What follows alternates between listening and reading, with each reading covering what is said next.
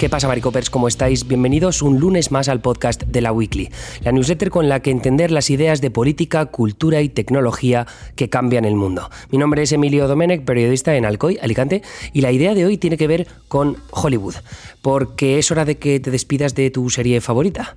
¿Y a qué viene esto? Bueno, quiero hablar otra vez de la doble huelga de actores y guionistas en Hollywood que sigue su curso sin visos de resolverse en el corto plazo, extendiendo las preocupaciones sobre el atolladero en el que se está metiendo la industria. El parón de producciones está reverberando ya en los estrenos del otoño en cine y televisión, bien con carteleras más escuetas o con parrillas repletas de realities, de no ficción y de producciones extranjeras. Pero también lo está haciendo en la economía de la ciudad de Los Ángeles, en las producciones filmadas en países como Canadá y en los festivales de cine de ciudades como Toronto y Venecia, que están previstos para las próximas semanas. Miles de miembros de los sindicatos se encuentran en una situación cada vez más precaria, mientras que los ejecutivos de los estudios miran al horizonte sabedores de que un parón demasiado largo puede ser devastador para sus cifras anuales y para el futuro de una industria en constante transformación. La doble huelga, para que tengáis un poco de contexto, representa la primera de su tipo en Hollywood desde hace más de 60 años, poniendo de relieve la distancia que existe ahora mismo entre ambos bandos negociadores. Desde primeros de mayo, unos 20.000 guionistas representados por el sindicato WGA demandan mejores condiciones, mejores residuales, que es el dinero que perciben eh, los proyectos de Hollywood después de su estreno en salas ¿no? o de su estreno en televisión, bien pues porque lo meten, se lo venden a unas aerolíneas para que lo pongan en sus eh, asientos o se lo ven, lo, alquilan las pelis o luego se lo venden a una plataforma de streaming. Y luego también límites en el uso de la inteligencia artificial, sea para escribir guiones o luego también por parte de los actores a la hora de usar la apariencia o la voz de alguien para después replicarlo en otros proyectos o en una misma película si se, quieren cambiar, se quiere cambiar algo. ¿no? Eh, porque desde mediados de julio unos 160.000 actores, 160.000 en comparación a los 20.000 guionistas del WGA, pero estos 160.000 actores representados por el sindicato SAG-AFTRA exigen mejoras económicas y de IA similares y límites en la IA, perdón.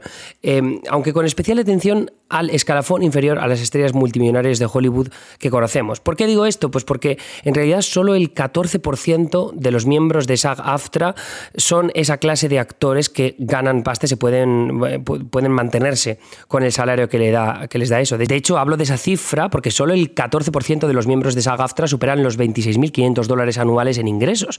Y esto en el contexto de ciudades como Los Ángeles o como Nueva York es una cifra bajísima. Además, eso les impide ser elegibles para tener seguro médico.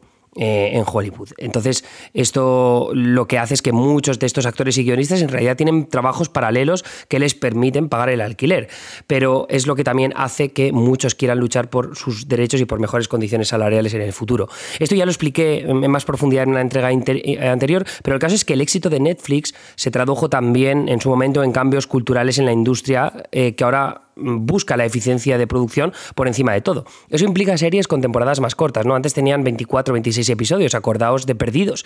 Eh, entonces ahora las temporadas duran solo 10 episodios, a veces incluso menos, por tanto eh, hay más salto de guionistas y actores sin cobrar entre proyecto y proyecto. Así que eh, también luego eso implica que hay equipos de guionistas más limitados y con menos funciones que antaño. Ahora solo los guionistas entran para retocar un guion o para escribir un guion, pero no trabajan en postproducción, no están en la preproducción. Eh, entonces eso también eh, hace que no se formen lo suficiente como para luego subir en las escaleras dentro de la industria. Y además es imposible no deducir que la llegada de la inteligencia artificial influirá tarde o temprano en la forma en la que los estudios y las plataformas intentan ahorrarse unos cuantos billetes.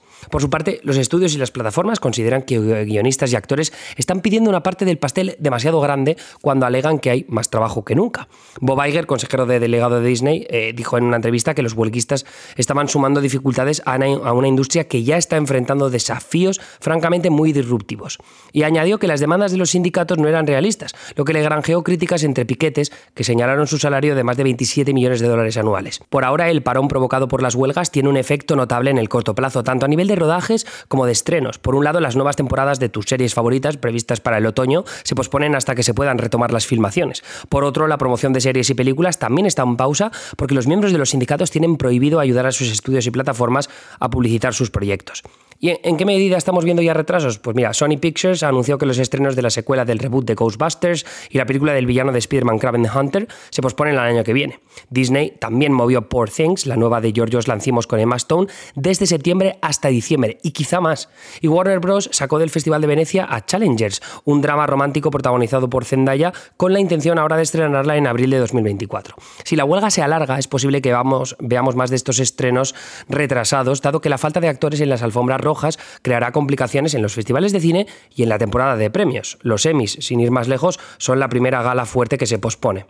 Entonces, ¿qué pasa con, esto? O sea, ¿cuál es la idea? ¿no? Aquí la clave es que los estudios y las plataformas tienen ante sí una tarea difícil. Seguir el calendario establecido de estrenos o guardarse algunas de sus mejores bazas o balas, no cualquiera de las dos nos vale, para más adelante. Pero esperar a alcanzar un acuerdo implica otras dificultades. 2023 tenía previsto ser el año en el que las salas de cine recuperaran las cifras prepandémicas. Pero una huelga promete dejar un calendario de final de año bastante tétrico, por mucho Barbenheimer que haya ahora. Además, los estrenos en salas siguen siendo la mejor y más consistente forma individual de monetizar una película. Y la industria no puede permitirse volver a dejar a los exhibidores tiritando después de lo difícil que fue la pandemia. Igualmente en el campo de sufridores está la televisión tradicional, con cada vez menos espectadores, y las plataformas de streaming, muchas de las cuales necesitan sumar o mantener suscriptores si quieren dejar de dar pérdidas como hacen todas las que no se llaman Hulu o Netflix. Entonces, ahora, pues los estudios y las plataformas se reunieron con el sindicato de guionistas este pasado viernes, después de meses de impasse, pero los avances fueron nulos. No se sabe cuánto aguantaron unos y otros en esta intransigencia, pero algunos huelguistas están empezando a notar la presión en el bolsillo. Ya hay guionistas haciendo mercadillos frente a sus casas y abandonando sus alquileres ante la falta de ingresos. Y actores como Meryl Streep y George Clooney han recaudado millones de dólares para prestar asistencia a los piquetes, aunque no está claro cuántas veces más podrán ayudar. La gran incógnita es qué supondrá esta doble huelga en el ecosistema de Hollywood, visto que el parón ya está afectando a un abanico muy amplio de negocios, desde empresas de seguridad a lavanderías, cafeterías y restaurantes. Primero, el temor es que una segunda parte de lo que sufrió la industria durante la pandemia subraye los cambios de hábitos en los consumidores y los aleje todavía más de los cines y de la televisión tradicional. Segundo, los productores ya miran a creadores de contenido que puedan llenar el vacío que dejan los piquetes afiliados al sindicato, mientras que actores y guionistas tantean aprovechar el alcance de redes sociales y plataformas para encontrar nuevas fuentes de ingresos. Y tercero, el frenazo de rodajes supone también que estudios y plataformas tendrán más dinero efectivo a su disposición. Veremos compras, fusiones, dividendos para accionistas. Eh, todo esto son preguntas que nos hacen plantearnos cuál es su interés verdadero con sus trabajadores. Lo que nos lleva a la pregunta determinante. ¿Significa esto que la huelga puede implicar tanto pérdidas millonarias en el corto plazo como transformaciones profundas en la industria en el largo? Todo depende del tic-tac. Pero por ahora, hasta la idea de que tu serie favorita volverá más tarde de lo previsto. Quizá hasta te tengas que despedir de ella para siempre, como ya pasó en 2007. Como siempre me gusta decir en estos casos, suerte a todos. Os he dejado más enlaces en la newsletter, más que nunca yo creo, porque me he estado documentando bastante bien a lo largo del fin de semana para escribir este, esta columna. Eh, la, otra razón por la que os llega un poco más tarde es porque el viernes fue la reunión y me quería esperar a ver eh, cómo se resolvía. Al final ha sido una puta mierda, pero bueno, en cualquier caso yo quería ser un poco paciente con ese tema. Eh, de todas formas, esta semana retomamos, como siempre, las columnas de Bosco, de Anita, la mía también, que creo que voy a hablar sobre este asunto de los superconductores no, me he enterado muy bien, pero quiero informarme para resumiros qué es lo que está pasando ahora en la, industria tecnológica, eh, porque se, ha creado un alboroto y me parece muy interesante ahondar en ello y explicaroslo eh, tal y como hago con estas entregas. Así que nada, eso es todo por mi parte. Muchas gracias por seguir ahí. Una semana más. Os mando un abrazo y espero que estéis de vacaciones disfrutando del buen tiempo, que hace mucho calor, pero bueno, eh, en la playa se disfruta y en la piscina también. Y si no hay piscina, pues nada, la ducha. Vale, hasta luego.